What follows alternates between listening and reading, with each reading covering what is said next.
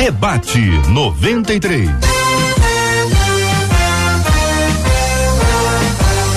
Realização 93 FM. Um oferecimento Pleno News. Notícias de verdade. Apresentação J.R. Vargas. Alô, meu irmão. Alô, minha irmã. Aqui fala J.R. Vargas, estamos de volta, minha gente. Começando aqui mais uma super edição do nosso Debate 93 de hoje. Que a bênção do Senhor repouse sobre a sua vida, sua casa, sua família, sobre todos os seus, em nome de Jesus. Bom dia para os nossos queridos debatedores, Bispo Jaime Coelho. Bom dia, Bispo. Bom dia, JR. Bom dia, queridos ouvintes da Rádio 93, nossos amados debatedores que estão aqui com certeza será uma manhã maravilhosa, começando 2024 muito bem. Missionária Sheila Xavier conosco no debate 93. Bom dia, missionária. Bom dia, Jota. Pertinho do microfone aí, missionária, por favor. Ouvintes, um dia especial de vitória, Marcelinhos, debatedores tem coisa boa de Deus para nós essa manhã. Benção puríssima, pastor Ian Freitas. Bom dia, pastor. Bom dia, JR. Bom dia aos amados ouvintes e a todos os debatedores presentes aqui na mesa. Deus abençoe o nosso debate aí, em nome de Jesus. Pastor Cezinha cita conosco no debate 93. E aí, pastor? Vamos ser um áudio do pastor. Muito bem. Daqui a pouquinho o nosso querido Cezinha cita. Alô, pastor. Também não. Muito bem. Daqui a pouquinho nós vamos retomar aqui o nosso contato, a nossa comunicação com o nosso querido Cezinha Cita. Fala, pastor. Muito bem, vamos daqui a pouquinho. Muito bem, vamos aí. Quem está acompanhando a gente no debate 93, muito obrigado pela sua maravilhosa audiência. Você conosco aqui. Muito obrigado por nos acompanhar pelo rádio 93,3 no FM Rio de Janeiro. Bom dia para quem está nos acompanhando pelo nosso aplicativo, o app da 93. Bom dia para você que está aqui no site rádio93.com.br. Muito legal ter você com a gente também na página do Facebook da 93, que é Rádio 93.3 FM e no nosso canal do YouTube 93 FM Gospel. E assim a gente vai conversando, interagindo, tendo essa bênção dessa participação maravilhosa do ouvinte com a gente aqui na 93. Marcela, bom dia. Bom dia, J.R. Vargas. Bom dia aos nossos queridos debatedores. Maravilhoso tê-los com a gente. Aos nossos ouvintes que já vão chegando. É meio que uma resposta chamada, JR. Lá no nosso canal no YouTube, Dora Seara disse: Ó, tô ligadinha aqui de Nova Iguaçu City. Ela colocou exatamente assim, porque eu não vou perder um aprendizado enorme no debate 93 de hoje turma já está ó, nos acompanhando pelo Face, pelo WhatsApp e lá na nossa, no nosso perfil do Instagram, você também nos acompanha, arroba rádio 93 FM, há um Rios que o JR fez minutos antes da gente entrar aqui no ar, ele junto com o pastor Cezinha, ali você vai dar sua opinião no programa de hoje e vai concorrer também a uma linda camisa da RC camisas. Eu perguntei para o pastor Cezinha Cita nesse rios ali, tá lá no nosso Instagram, o seguinte, a Bíblia ensina que a gente deve amar os inimigos e orar pelos que nos perseguem, mas como colocar isso em prática quando a vontade é de ficar longe e de dar o troco, Brasil? É isso que eu quero que você responda. O que que você pensa? Como é que a gente faz? Você já passou por isso? Já teve assim, puxa, eu tenho que amar mesmo, é isso? Eu tenho que orar por essa pessoa? Ah, Deus me livre. Não, foi Deus que falou para você amar e orar.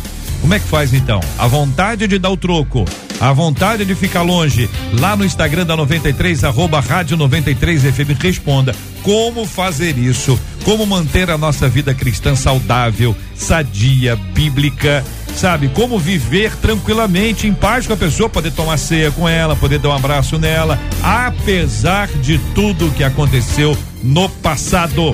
Como lidar com isso? Quero aqui a sua participação com a gente lá no nosso Instagram, né, Marcela? Arroba Rádio 93 FM, arroba Rádio 93 FM. E nesse mesmo vídeo que de cara você já vai encontrar ali no nosso Instagram da 93 FM, você dá a sua opinião, mas também participa e diz assim: Eu quero ganhar essa camisa linda, uma camisa com dizer, tem lá, abençoado, abençoada, enfim, participa com a gente. Ao final, eu trago o resultado para você pra gente saber quem vai levar pra casa essa camisa. Muito bem, minha gente. Conquistou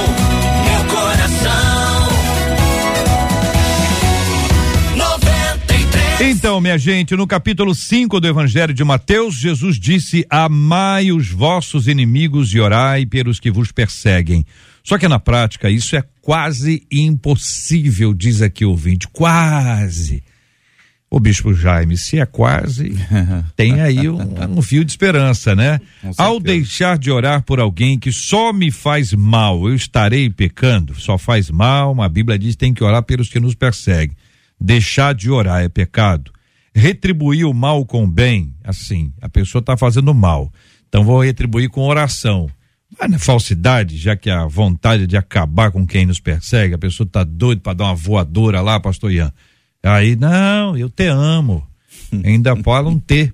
Te amo porque, te porque o te não, não passa.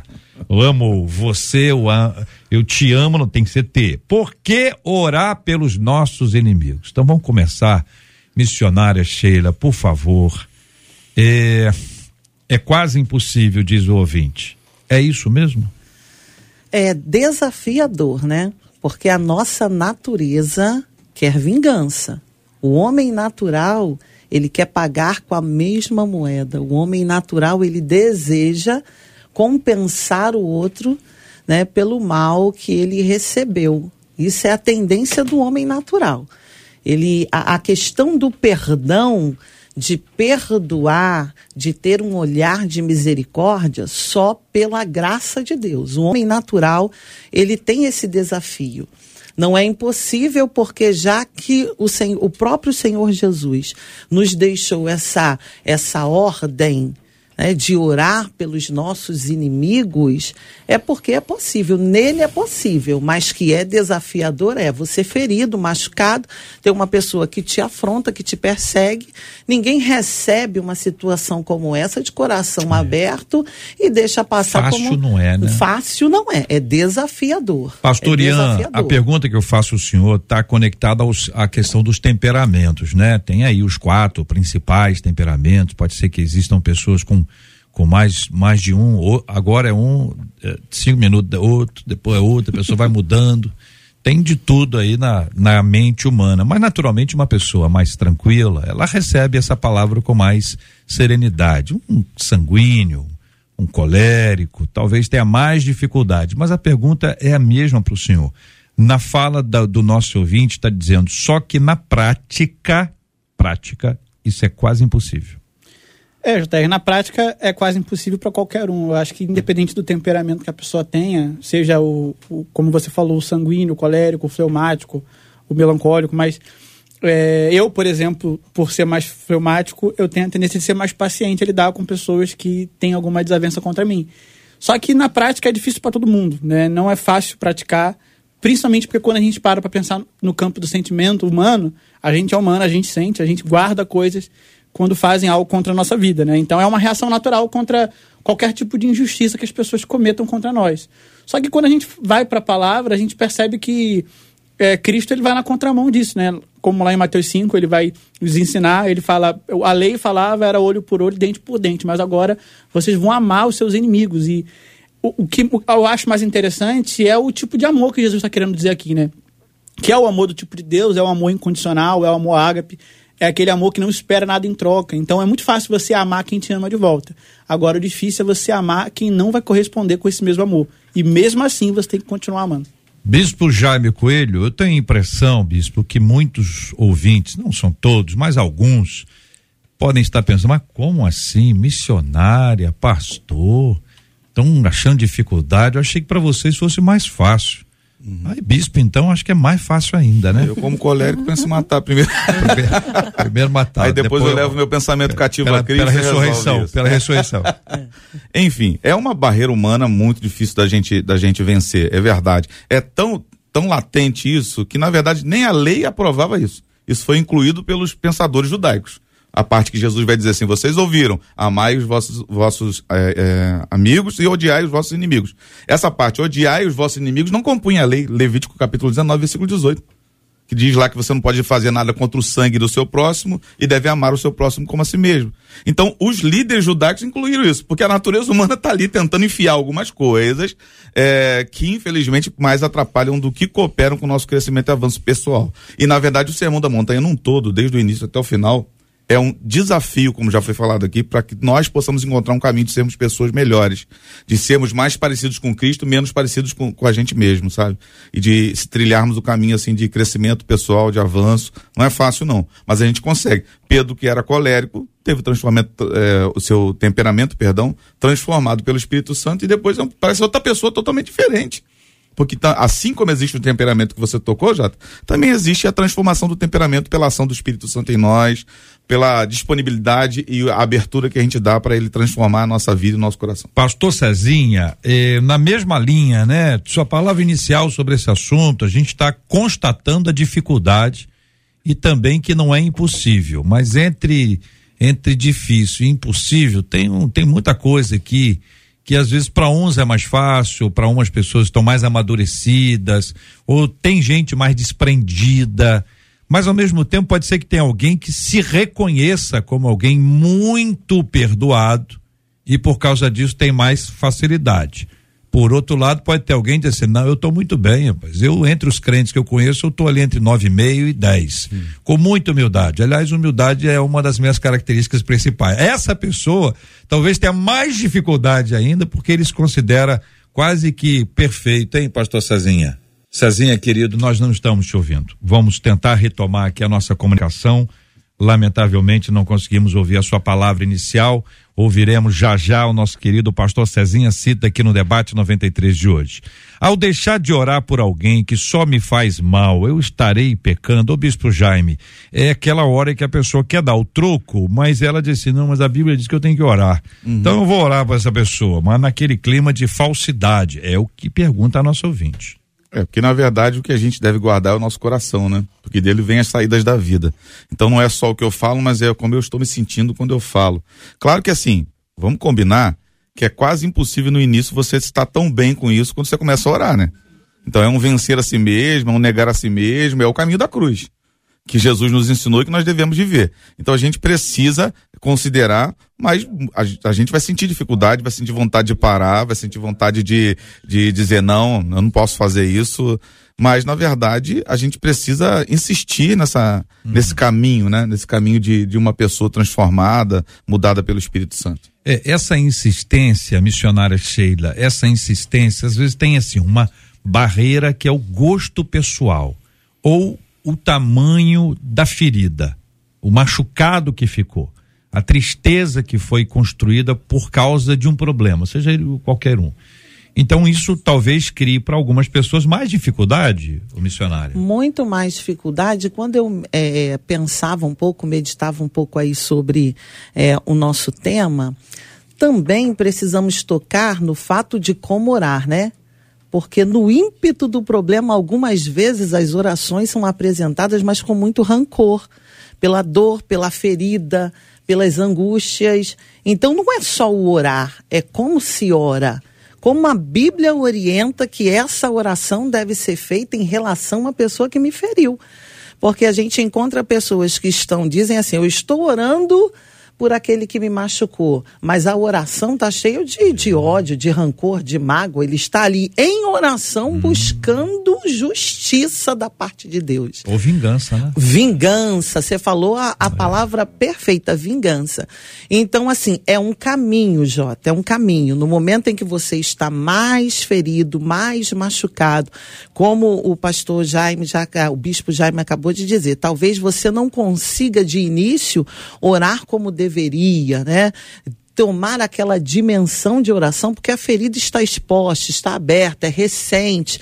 Você talvez não tenha nem se, se encontrado ainda do porquê né, da, dessa, desse ataque, dessa perseguição, mas é uma construção, é uma insistência diária até que o seu coração seja tomado pela misericórdia de Cristo. Você consiga olhar o ofensor com os olhos de misericórdia. Não há nada fácil aí. Nada 11 fácil. e 18, ouvindo o pastor Ian também, antes só agradecendo aos nossos ouvintes que estão no YouTube, dizendo que pelo YouTube conseguem ouvir claramente a voz do pastor Cezinha. A gente está ajustando aqui para que o nosso ouvinte do rádio também possa acompanhá-lo e assim vamos em frente com a graça de Deus. Pastor Ian. JR, eu acho interessante isso, porque tanto que o bispo falou, que a missionária falaram, é, quando a gente vai orar por alguém que fez algum mal, a vontade é de falar, né? Deus, leva. Tipo, né? Pode levar, é do seu, é do Senhor. Mas isso trata muito e também fala muito a respeito de quem nós somos, né? E do quanto nós fomos transformados pelo caráter de Cristo. Né? Você olha para Cristo, você olha para Jesus na palavra, vê o quanto ele sofreu, mesmo assim, o quanto ele perdoou aqueles que o feriram. E, não é quem tava que feriu a tempo, quem estava ferindo naquele momento. E Jesus estava falando, Pai, perdoa, porque eles não sabem o que eles fazem. Sabe? Então, é, a gente percebe que o- é, na Bíblia, nenhum ato de amor ele é deixado sem recompensa. Então, lá em Lucas 6, é, a Bíblia fala sobre isso, que esse amor, ele vai ser, esse ato de amor, ele vai ser recompensado. Só que o que a gente precisa entender é que não é uma recompensa talvez momentânea, ou quer dizer, é, atual. Porque às vezes a gente, quer, a gente quer que essa recompensa venha na hora. Tipo assim, ah, não, eu vou fazer por aquela pessoa porque ela vai ter que fazer algo por mim. Eu vou fazer por aquela pessoa e Deus vai ter que me abençoar naquele momento. E não é. Às vezes essa recompensa vai vir na eternidade. Vai vir no seu galardão, sabe? Então você não tem que agir em amor esperando algo em troca. Você age em amor porque é um princípio. Muito bem. Eu quero chamar aqui os nossos amados ouvintes para interagirem conosco sobre esse assunto. É muito importante nós termos aqui a fala dos queridos ouvintes que podem opinar. Fazem isso por meio do nosso WhatsApp. Vamos colocar na tela o WhatsApp: 2196 803 8319. Ah, pelo nosso Facebook, a gente está com a transmissão agora ao vivo no Facebook, Rádio 93.3 FM. Temos ali o nosso chat para você interagir. Também no YouTube. Rádio 93, é 93 FM Gospel, 93 FM Gospel, também com imagens para você interagir e mandar sua opinião. A sua opinião, a sua experiência, a sua história, pra gente é muito importante. Marcela! Uma das nossas ouvintes pelo WhatsApp disse assim: O meu ex-marido me abandonou doente. Primeiro eu fiquei fui com muita raiva. Mas depois Deus foi me transformando e hoje eu consigo orar por ele e até conversar com ele de maneira normal. Um outro ouvinte pelo WhatsApp diz assim: Fiz uma obra recentemente na minha casa. Eu gastei uma grana, viu? Só que o pedreiro fez tudo muito mal. Os pisos estão soltando. Isso tem uns seis meses, disse. Ela disse assim: Eu estou com ranço É? muito grande desse senhor. O que, que é ranço, hein, missionária? Ranço. Vamos traduzir numa linguagem mais. uma linguagem mais, mais acessível, né? Hum. É aquela mágoa, aquele rancor, aquela tristeza, né? Aquela fúria, aquela ira. Pega Aí isso a pessoa tudo. ameniza e chama de ranço. Ranço, dizer que não, é, isso, não, é, isso. não é raiz de amargura. Não, não, não. É não. ranço, mas é. ranço, é ranço, Mas é é. ranço. Ah, entendi. E aí ela disse, ó, tô com ranço, e não é um rancinho não, ranço É grande ranção. que ela falou. Do pedreiro. o problema é que eu não consigo perdoar. Tenho muita raiva desse senhor. Aí diz, eu vou lá, eu oro, eu tomo ceia, peço que Deus me ajude a perdoar, Hum. mas eu não consigo perdoar de jeito nenhum contra essa ouvinte. O Bispo. Jaime é um problema profissional, né? Isso aí é uma coisa que não dá para buscar lá pessoas. Olha aqui, ó, tá aqui, o piso tá aqui para cima. É, Sei lá, uma verdade, coisa assim ou não? Eu já tomei muito prejuízo nessa área É. Mas não, não desenvolvi o ranço porque entreguei meu, como eu falei no início aqui, entreguei meu sentimento para Cristo para que meu pensamento pudesse ser transformado pelo Espírito. Mas que dá vontade de ir atrás e, e correr, correr atrás do prejuízo, dá. Se alguém realmente for a- agir de forma na- nas vias da lei, não está fazendo nada de errado.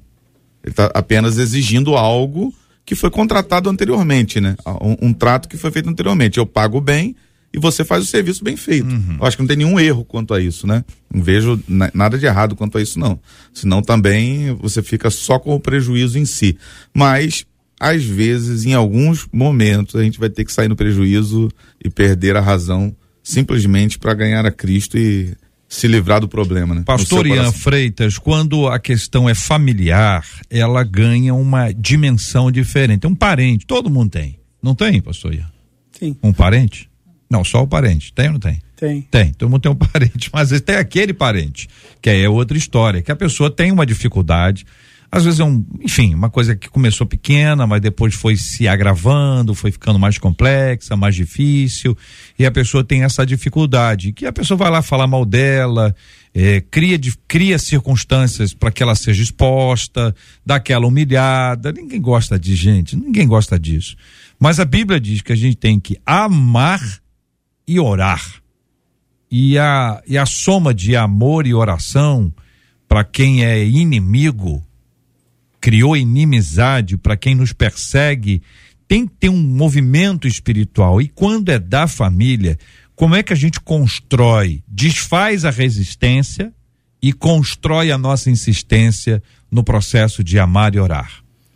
É, esse processo, quando ele se trata de alguém familiar, eu creio que às vezes pode ser um pouco até mais difícil, né? Porque você espera que a sua família te ame e esteja com você ali para tudo. E eu falo família de forma geral. Né? Tem pessoas que sofrem muito com isso, é, seja com o pai, com a mãe, com os irmãos, com o tio, primo, seja o que for. Só que eu sempre aprendi uma coisa, JR, é que a gente nunca pode esperar que o outro me dê aquilo que ele não tem para oferecer. Né? Então, às vezes eu espero que aquela pessoa me trate com justiça, me trate com amor, e ela não tem justiça e amor para me oferecer. Até porque no próprio Sermão do Monte, Jesus fala que bem-aventurados são aqueles que têm fome e sede de justiça porque serão saciados, né? Só que que tipo de justiça é essa que Jesus está falando? É a minha terrena ou é a justiça de Deus? A, ju a justiça celestial.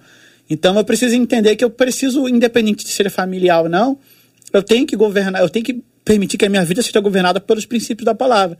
Por mais difícil que seja, eu preciso agir em amor com aquela pessoa, eu preciso orar por ela, eu preciso amar ela, né, como a palavra ela nos ensina. Então, eu acho que isso é algo que Deus ele vai tratar muito no nosso coração, principalmente quando for uma pessoa próxima, porque quando é alguém que não faz muita diferença na nossa vida, é, a gente às vezes consegue até lidar com aquilo de uma maneira melhor. Agora, quando é alguém muito próximo, é aí que o nosso caráter realmente é desafiado a. Mas eu vou perguntar uma coisa ao senhor, assim, com, com franqueza aqui. É, quando é uma pessoa que não é muito conectada a gente, a gente lida com isso com mais facilidade. Mas será que a gente fez? Porque eu, a impressão que eu tenho, é só uma impressão, é que quando a pessoa é de perto e a gente não consegue porque a pessoa é de perto. Aí tem aquela luta. Uma pessoa de longe, ah, eu consigo com mais facilidade. Consegue? Ou porque não está sendo exposto a pessoa, aquilo não está criando mais dor e mais dificuldade. Compreende a diferença? Então, eu não sei se a gente está fechando esse ciclo, entendeu? Aquele que é, ou a gente odiava, a gente agora está amando. Quem nos faz mal, mal a gente está orando e está tudo bem. Entende, bispo? Uhum. Ou se a gente está, na verdade, assim, é de se distanciando. É ignorando. Ignorando. É. É, eu acho que esse, esse, essa decisão de amar, como o pastor acabou de falar aqui, ela só é possível justamente por, por aquele que habita em mim. Então eu não amo é, pelo que, eu amo para quem.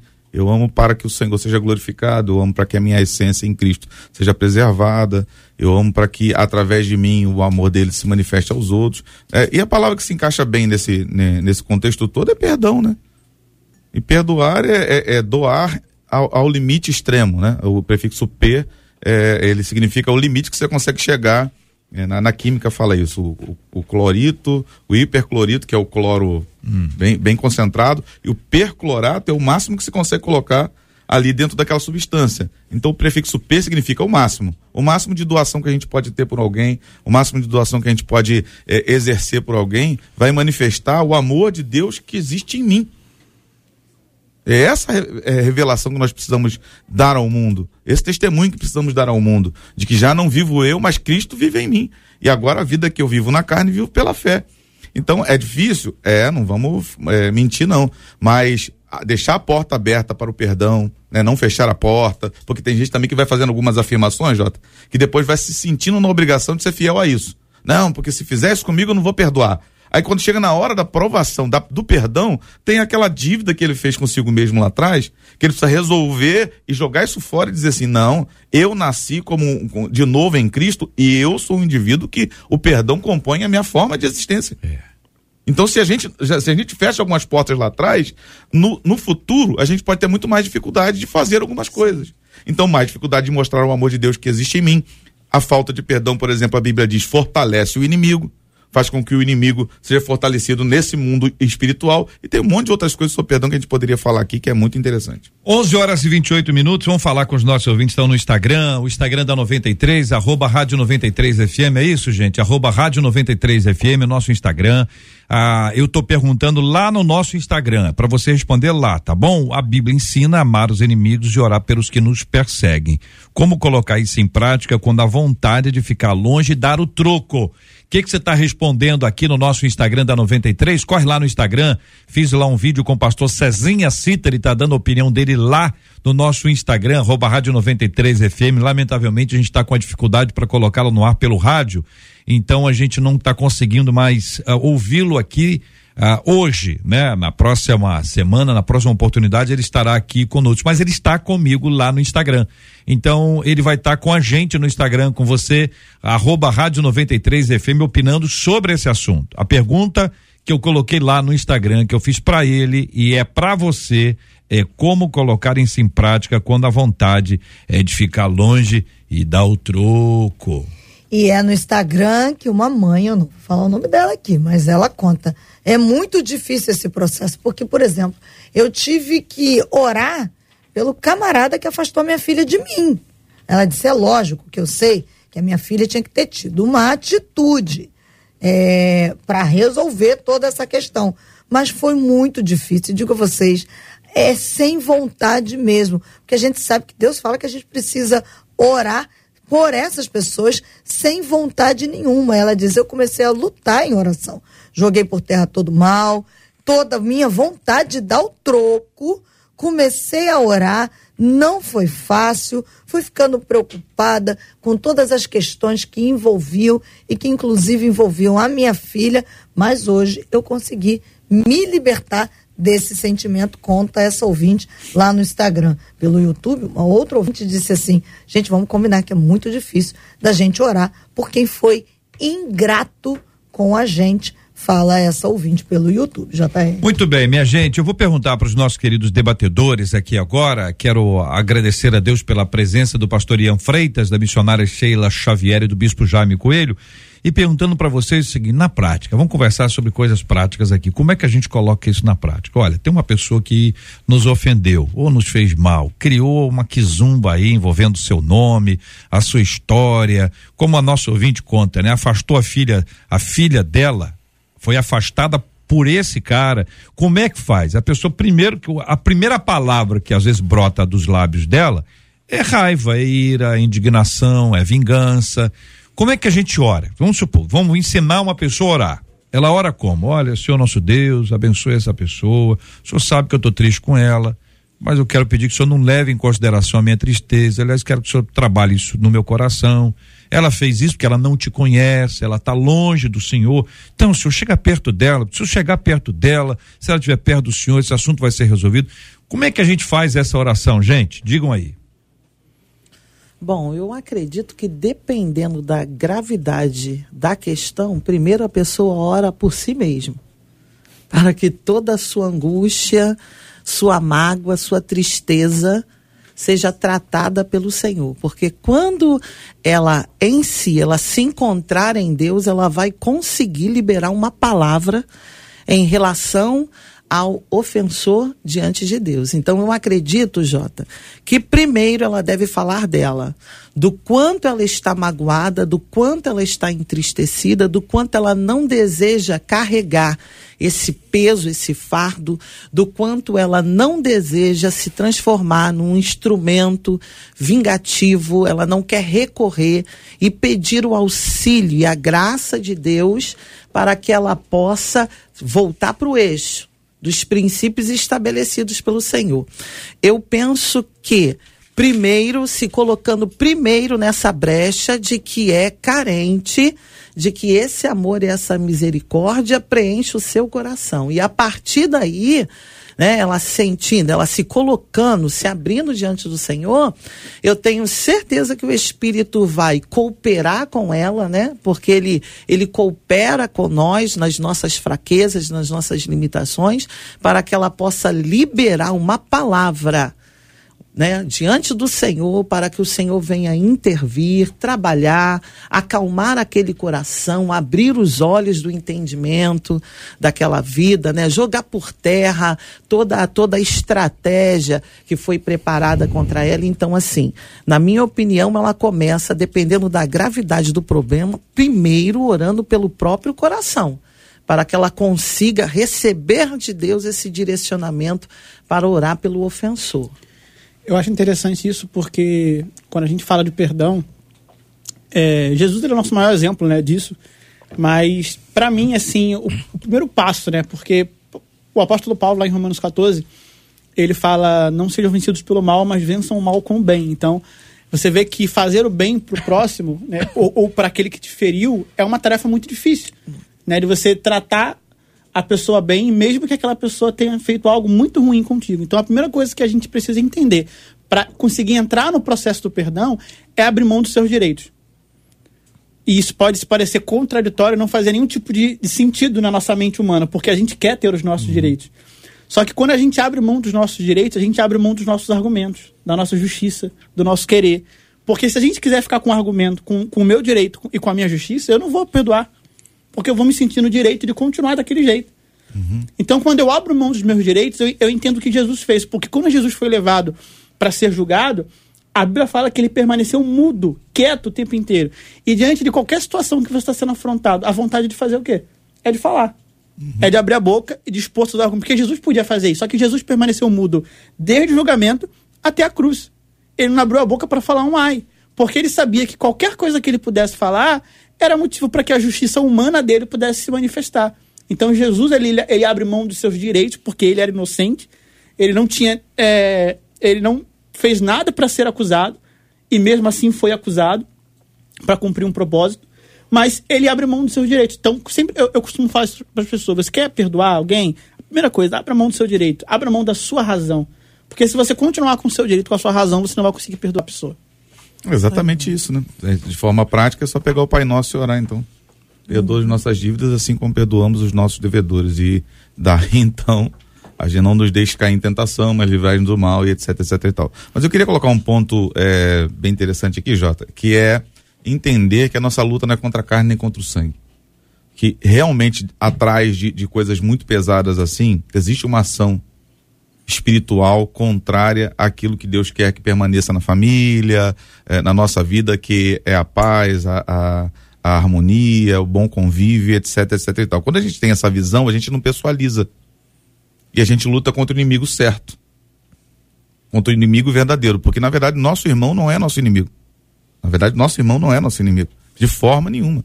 Então, quando a gente pensa de, dessa, dessa forma, a gente vai no foco, muitas vezes, daquilo que aconteceu. Porque o diabo veio para matar, roubar e destruir.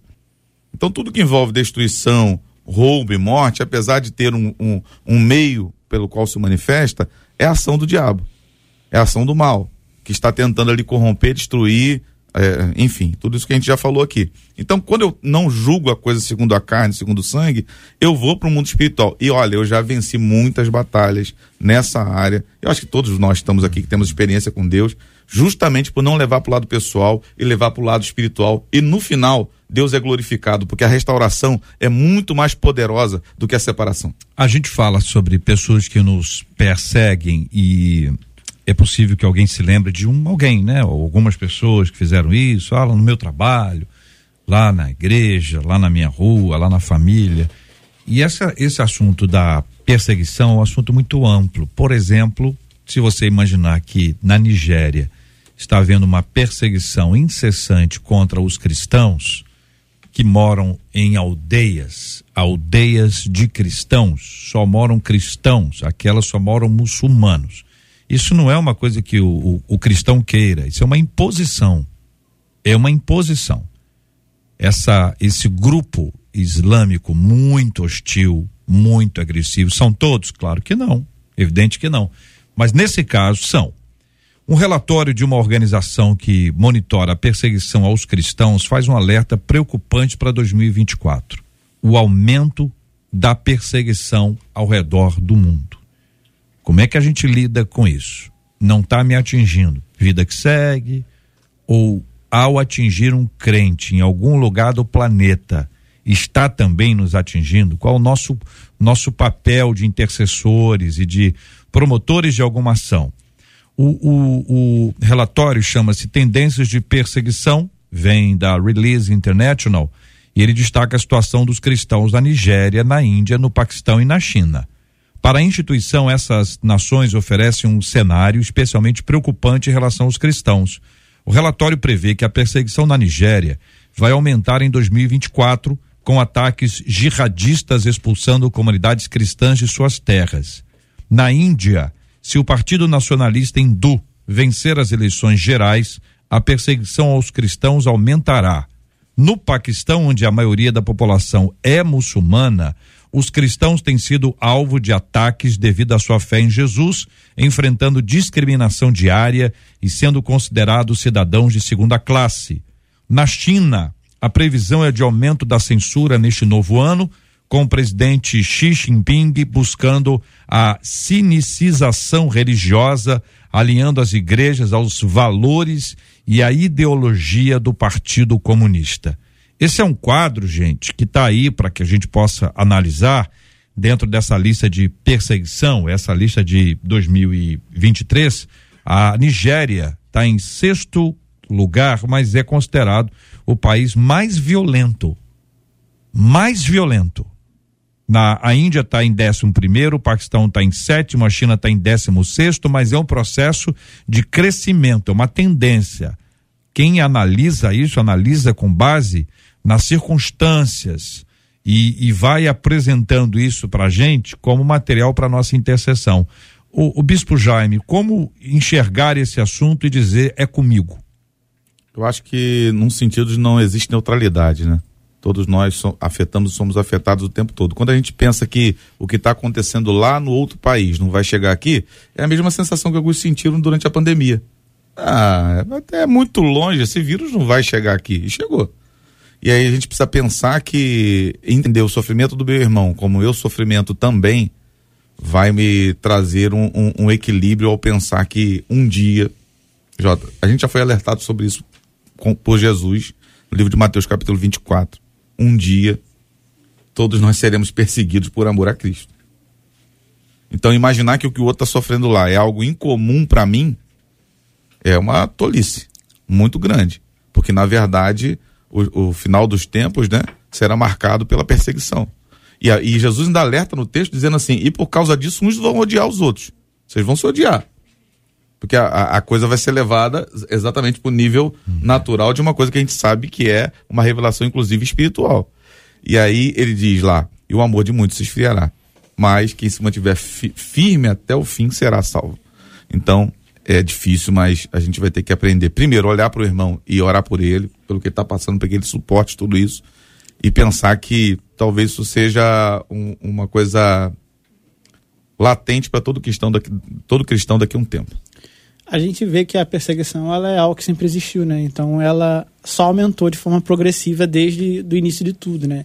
A gente vê lá em Êxodo, por exemplo, quando o faraó começa a perseguir o povo hebreu, né? Mas quanto mais perseguia e matava, mais eles cresciam. A gente vê é, depois de Jesus, né, os apóstolos pregando e a perseguição começa contra a igreja, a igreja se espalha né, pelas regiões da, daquela época e a igreja continua cumprindo o propósito. Só que o que, eu, o que eu percebo até hoje é que as pessoas acham que a perseguição vai acabar, né?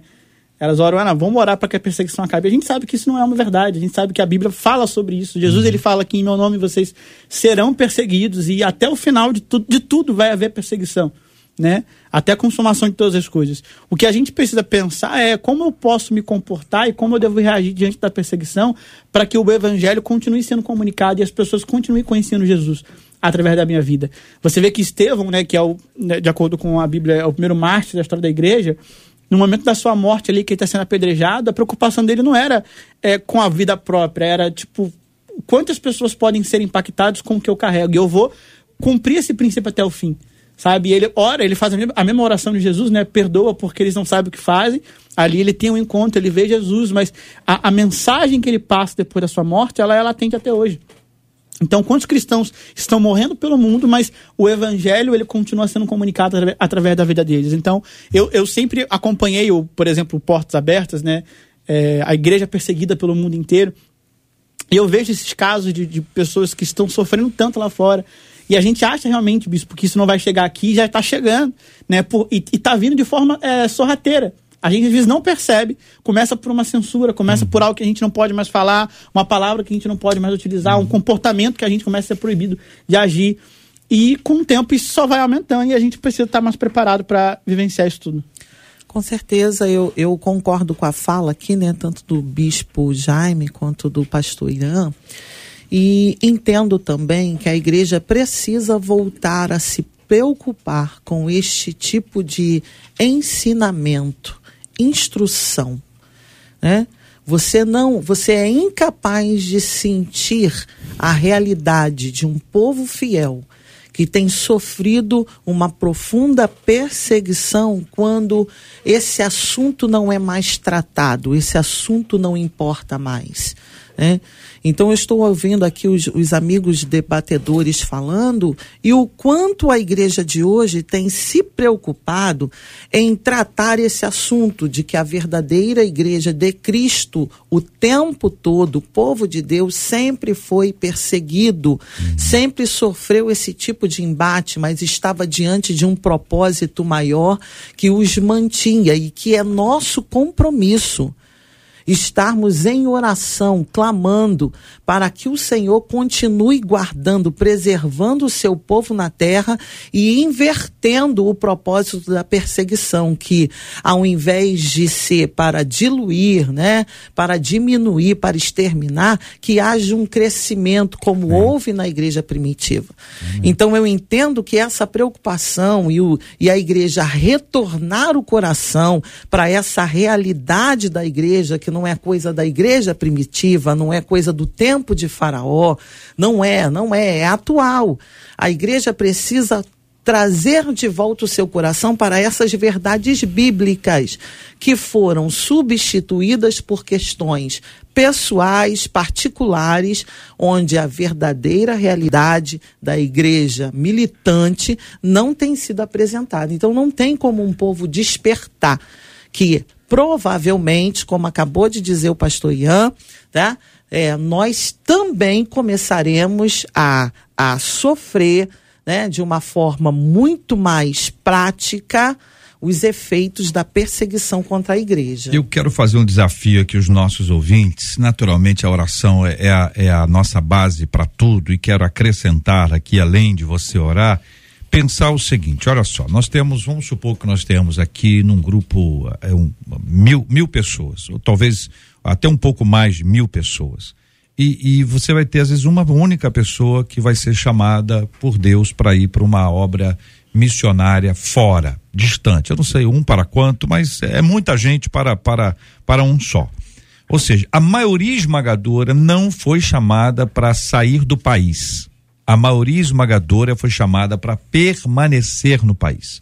Se você entender que é chamado para ir ou chamado para ficar, a coisa fica um pouco mais fácil. Sim. Quando você entende que Deus é quem chama para ficar ou para ir, quem estabelece é Ele. Ah, eu gosto, eu não, não é nada de né, gosto. Obra de Deus não faz com gosto.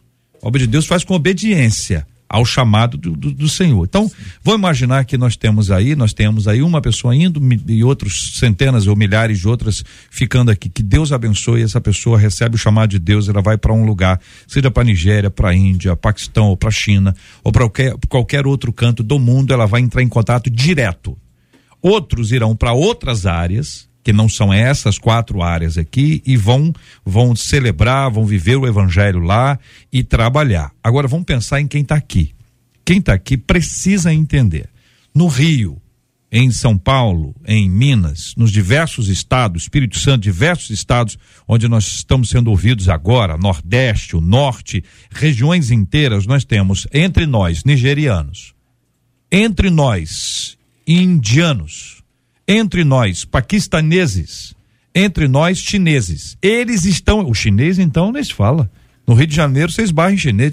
chinês. Aí, você não sabe como é que fala, né? Porque a gente não sabe se é chinês, se é coreano, se é japonês, eles são muito diferentes entre eles. Né? Eles são muito diferentes. São culturas Agora tá todo mundo, ah, os coreanos são maravilhosos por causa do, das, das séries. dorama pra lá, dorama pra cá, fugindo do amor, aterrizando não sei o que, o tempo não sei o que lá. São todos, parece que foi o mexicano que fez, né? É. Os temas. Mas aí você tem o cenário que envolve isso aí. Essas pessoas estão aqui. Ora, pense no seguinte aspecto. Deus chama um entre milhares para ir e tá chamando um monte deles para vir para cá. Então, se, o sua- se o camarada tá aqui, tá na minha terra, tá na minha cidade, você tem muito mais acesso a ele do que você teria se você tivesse lá. Lá você tem 100 mil, você. Aqui nós somos 100 mil e ele ou ela. Então a gente precisa de igrejas acolhedoras para estrangeiros. Sim. A igreja precisa ser acolhedora para o estrangeiro. Vai falar língua, não fala. É almoço, é comida, é passeio. Alguma coisa tem que ter lá para poder acolher. A gente tem que inventar isso. A gente precisa de profissionais cristãos acolhedores. É um estrangeiro que está aí. Vamos lá, vamos dar aqui os nomes aqui. Nigeriano, é da Nigéria, da Índia, Paquistão ou China. Botar só os quatro aqui. Tá trabalhando com você, você acha que isso é o quê? Ai, que coincidência. Coincidência não, irmão. Isso é graça. Entendeu, irmã? Isso é, é oportunidade. Profissionais cristãos acolhedores, famílias cristãs acolhedoras. Deixa eu dizer para vocês, todo mundo almoça e janta. Não sei se todo mundo, mas muita gente almoça e janta. Esse camarada vem, vem para cá, ele tá trabalhando, ele trabalha muito. Alguns deles moram em hotel. Entendeu? Ah, Eles precisam sentir um ambiente de família. E é uma oportunidade de você compartilhar o evangelho na prática com essas pessoas. Então entenda que o nosso trabalho é missionário. Não é apenas dizer, talvez chegue aqui, não é ficar somente no campo da oração, que a gente ora um minuto, depois vai orar pela nossa, a nossa vida.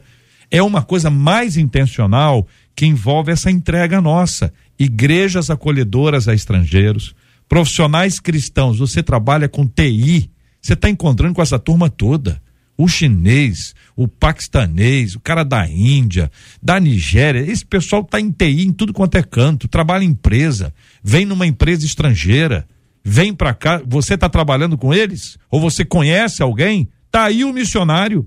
Então nós, igrejas, precisamos investir nos profissionais cristãos para que eles possam ter uma percepção da obra missionária a ser feita, famílias acolhedoras, igrejas acolhedoras para estrangeiros, para que a obra de Deus avance. Aí o que, que vai acontecer?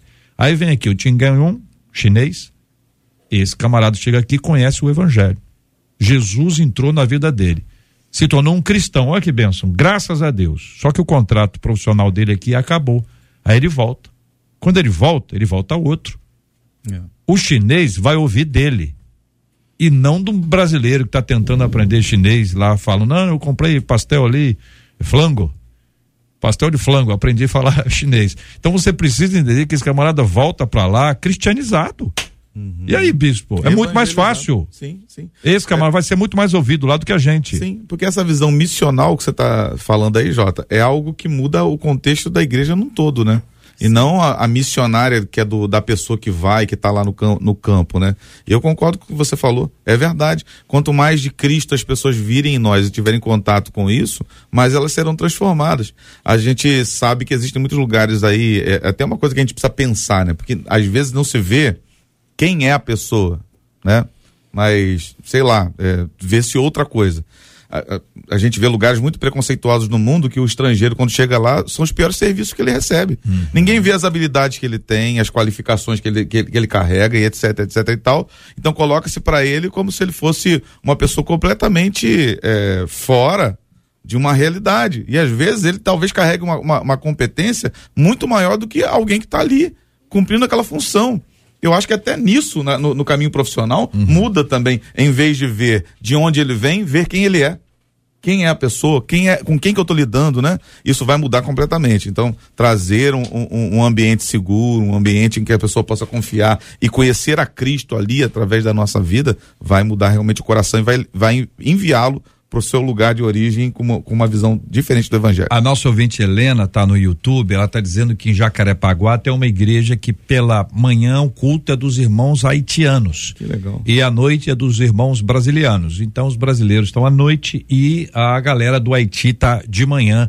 Funciona assim nessa igreja, segundo a nossa querida se encontram. Helena Duarte, ouvinte, acompanhando a gente no debate 93 de hoje.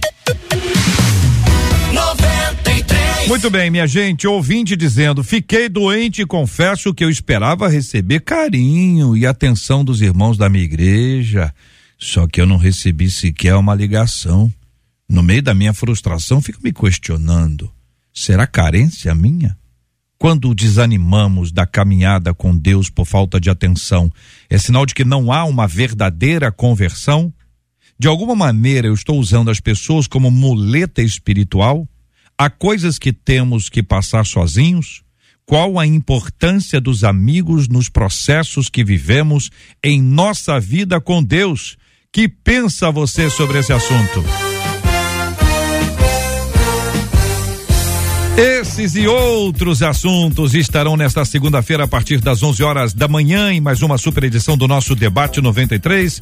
Muito obrigado aqui aos queridos debatedores, missionária Sheila Xavier. Muito obrigado, missionária. Eu que agradeço por essa oportunidade de estarmos aqui ouvindo da parte de Deus e o meu a minha oração, o meu desejo é que o espírito de Deus continue convencendo os nossos corações a sermos o reflexo de Cristo, sermos é, é, aquilo que Cristo foi, agirmos como Cristo agiu diante dos inimigos e das adversidades da vida. Pastor Ian Freitas, muito obrigado, querido. Obrigado a você, JR, obrigado aos debatedores presentes, aos nossos ouvintes aí. Queria mandar um abraço a todos vocês e que o Senhor continue guardando o coração e a mente para que a gente aprenda e possa cada vez mais cumprir cada princípio e amar e perdoar a todos. Bispo Jaime Coelho, obrigado, irmão. Eu que agradeço, é sempre um prazer estar aqui junto com vocês, aprendendo sempre com os nossos irmãos.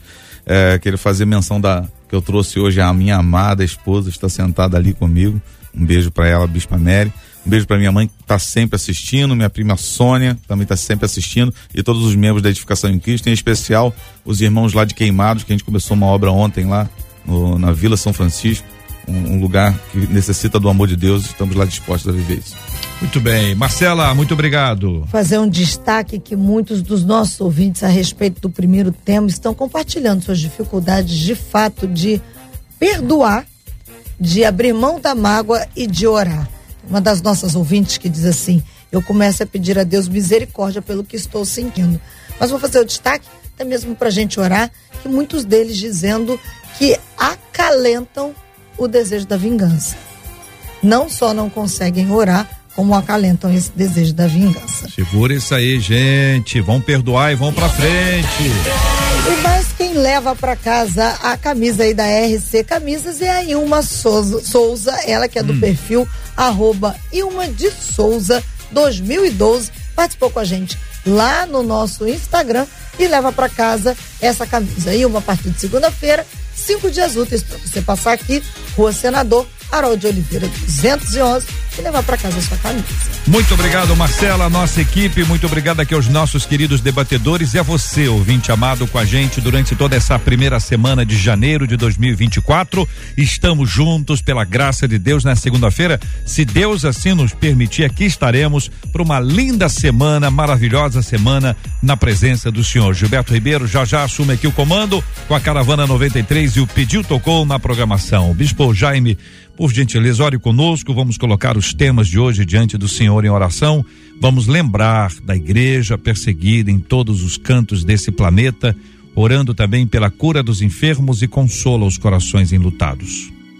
Amém. Vamos orar. Senhor, em nome de Jesus, nós, em Sua presença, clamamos pelo socorro, apoio e ação do Teu Espírito Santo em nós, para que possamos desenvolver a capacidade, Senhor, de manifestar o amor que o Senhor um dia revelou a nós, as pessoas que necessitam também disso. Que o perdão seja uma possibilidade, que, Senhor, nós possamos ser conduzidos sim pelo Teu Espírito Santo, porque sozinhos nós não conseguiremos. Eu entrego em Tuas mãos, Senhor, também a igreja perseguida, o tema que foi discutido hoje aqui. Senhor, que o Senhor possa colocar no coração de cada cristão, Senhor, uma fé inabalável, independente das circunstâncias e perseguições que nós passamos. E a igreja perseguida no mundo inteiro, tantas coisas acontecendo, como foi falado aqui na Nigéria. Senhor, que o Senhor dê força aos nossos irmãos, que eles tenham capacidade de resistir, de permanecer permanecer firmes na fé, Senhor, e que ao ver isso, Senhor, essas pessoas que infelizmente estão sendo instrumentos do mal para afligirem, Senhor, possam perceber e conhecer o Cristo através dos cristãos em nome de Jesus. Entregue em tuas mãos, Senhor, as pessoas que nesse momento estão enfermas. Deus, há tantas pessoas que precisam da sua ajuda nesse momento, estão no leito do hospital ou na sua casa ou em qualquer outro lugar, que o Senhor os alcance com a sua cura em nome de Jesus e que se há alguém hoje que perdeu, Senhor, quem ama, que o Senhor venha enviar consolo e conforto ao seu coração para que ele possa suportar esse momento de perda, em nome de Jesus. Amém. Que Deus te abençoe.